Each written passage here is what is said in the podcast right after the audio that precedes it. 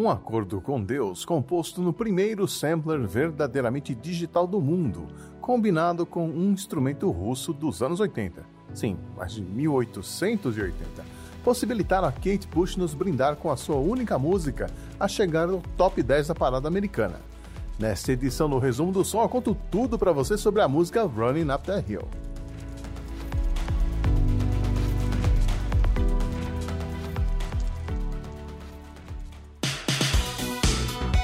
Resumo do som.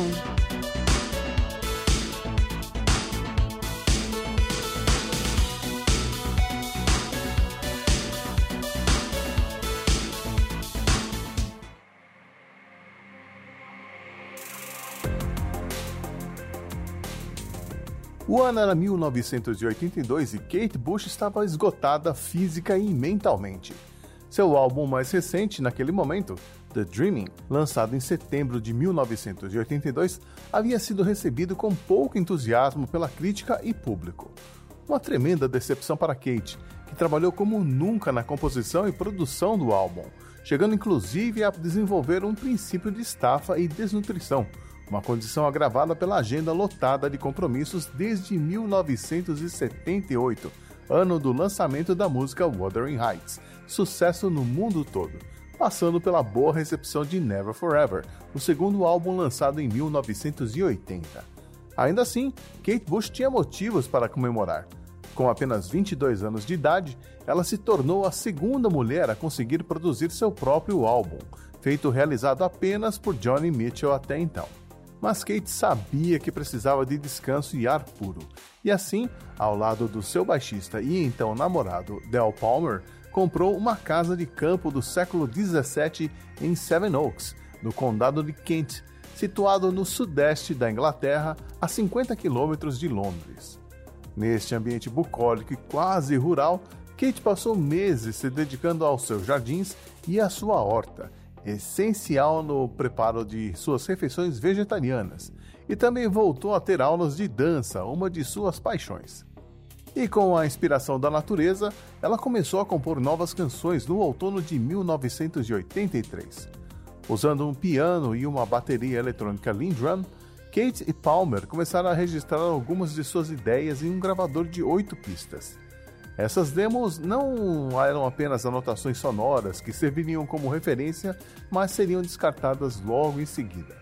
Elas eram como uma plataforma onde foram acrescentados novos sons, até a composição estar finalizada. E não podemos deixar de mencionar um componente muito importante na história de hoje: o sintetizador Fairlight CMI, sigla em inglês para Instrumento Musical de Computador, que foi o primeiro sintetizador digital com tecnologia de amostragem, o famoso sampler. Kate havia sido apresentada ao Fairlight durante as gravações de Games Without Frontiers, de 1980 do amigo Peter Gabriel, onde ela canta backing vocals. Kate já usava outros sintetizadores digitais, como o seu fiel companheiro, o Yamaha CS80, e também baterias eletrônicas em suas gravações desde o álbum Never Forever de 1980, onde é possível ouvir um exemplo de uso do Fairlight no final da música Babushka.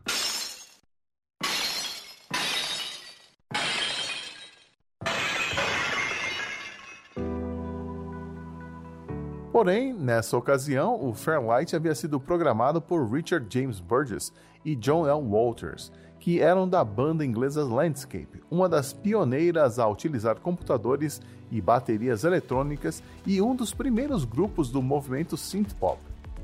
Kate Bush sempre teve um espírito inovador e logo percebeu o potencial do Fairlight para criar sons que pudessem expandir sua expressão musical e decidiu aprender a usá-lo e incorporá-lo como ferramenta de composição principal em seu próximo álbum, Hounds of Love, que só seria lançado em 1985.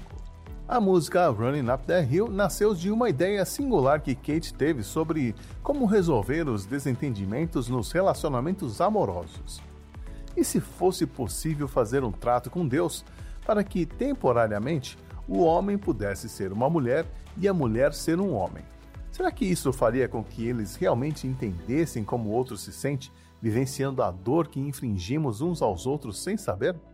Por conta dessa ideia, o título original da música era apenas A Deal with God, um acordo com Deus. O primeiro passo na composição de Running Up That Hill veio do namorado Del Palmer. Kate pediu que ele programasse um ritmo na bateria eletrônica Lindrum, a nossa velha conhecida. Em seguida, Kate procurou um som que pudesse ser alterado no Fairlight e encontrou o sample de violoncelo chamado Cello 2, que vinha pré-programado de fábrica e que soava assim. Um som bem curto, já que o Fairlight tinha algumas limitações tecnológicas que eram superadas com criatividade por parte dos artistas e produtores. Por exemplo, ele só conseguia trabalhar com samples curtos, de apenas um segundo, devido a limitações de memória. Então, para conseguir sons que se prolongassem por mais tempo, era necessário utilizar hacks de efeito delay e reverberação, como o AMS, o Quantec e o Lexicon 224, equipamentos que estavam à disposição de Kate no seu estúdio, para então cortar trechos e repeti-los em looping, alterando o volume para dar a impressão de que o som estava sumindo. Assim, o som do violoncelo virou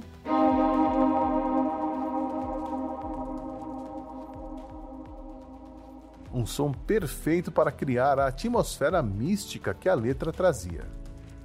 As notas principais da música também foram baseadas no Cello 2, mas com o uso do pitch bend, que é um mecanismo que existe em alguns teclados sintetizadores que permite a articulação da altura do som. Geralmente é um botão em forma de roda que fica no lado esquerdo do sintetizador e que pode ser girado para frente, fazendo com que a afinação suba, ou girada para trás, descendo a afinação. A mesma ideia foi aplicada no gancho da música, mas ele foi feito usando uma técnica interessante, onde o efeito de delay é mais alto nas notas agudas e mais suave nas notas graves.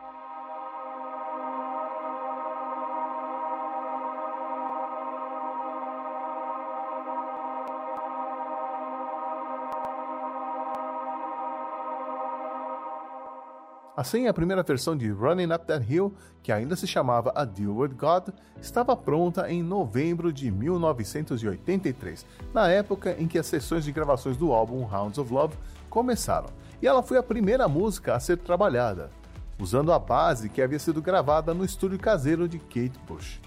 Para dar destaque nos trechos mais dramáticos da música, ela contratou o baterista de estúdio Stuart Elliott, que contribuiu com algumas viradas de bateria que faziam um contraponto humano ao ritmo robótico da bateria eletrônica.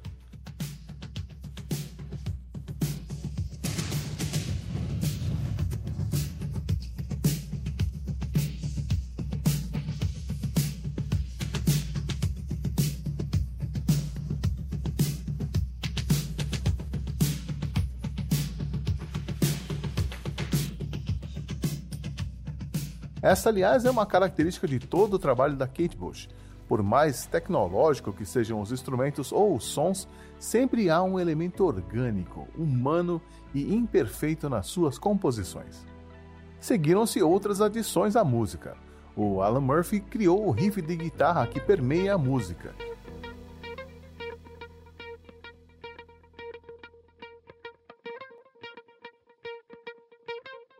enquanto Paddy, o irmão de Kate Bush, toca uma balalaika, um instrumento de três cordas russos cujo formato padrão surgiu nos anos de 1880.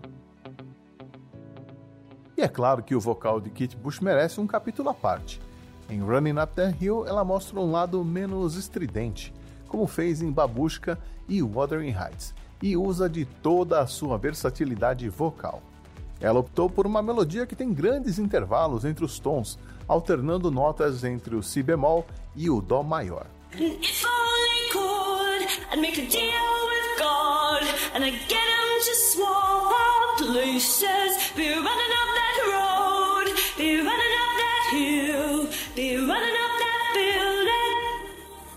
Intercalando com vocais mais etéreos algumas combinações dissonantes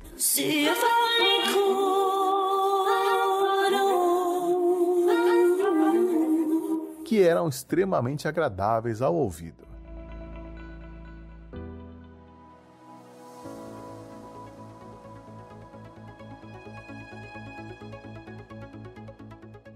Em 6 de dezembro, a música estava finalizada e pronta para ser apresentada aos executivos da gravadora EMI, que imediatamente identificaram um problema: a palavra Deus no título, algo que costumava trazer problemas de veiculação em rádios e TVs por conta de protestos de grupos religiosos.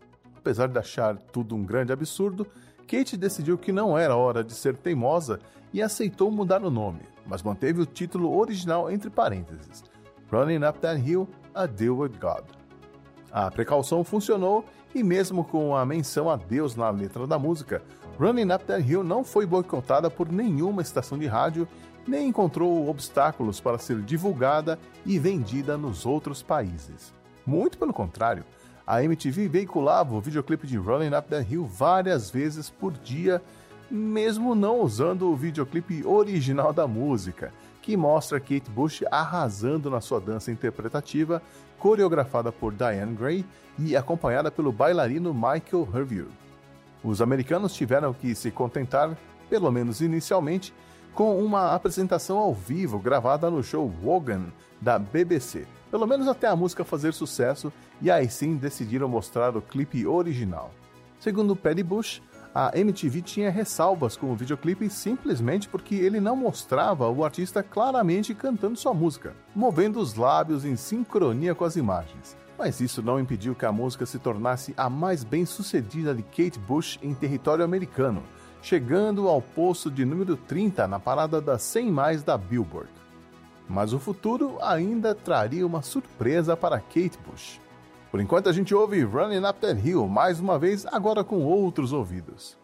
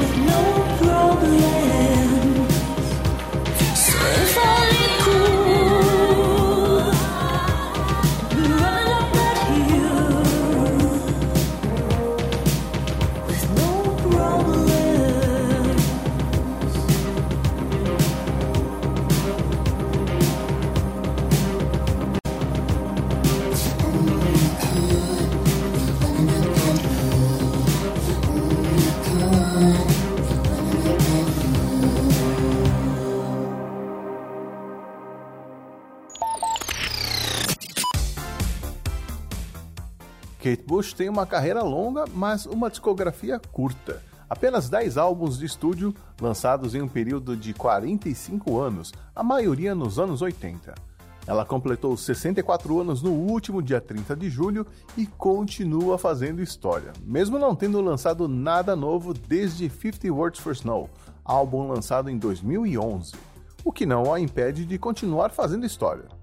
Por exemplo, ela agora detém o recorde de artista com o maior intervalo de tempo com músicas que lideraram as paradas de sucesso no Reino Unido. Primeiro em 1978 com Wuthering Heights e agora em 2022 com o ressurgimento de Running Up the Hill, usado de forma genial na série Stranger Things. Mas você sabia que o crédito por essa escolha não é dos irmãos Duffer, o Matt e o Ross, criadores da série? Na verdade, quem pensou em Running Up That Hill como música tema da personagem Max foi a Nora Felder, que é a supervisora musical da série.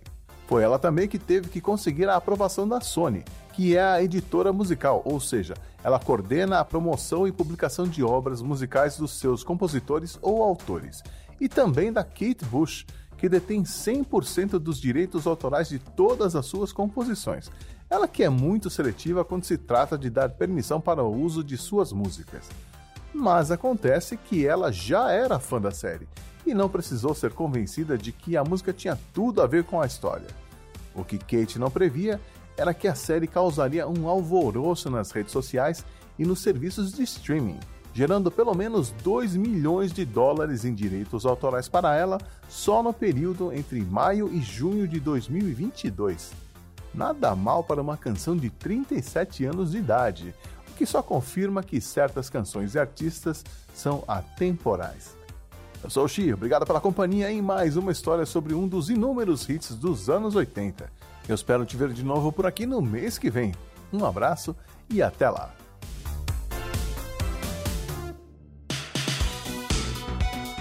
Resumo do som.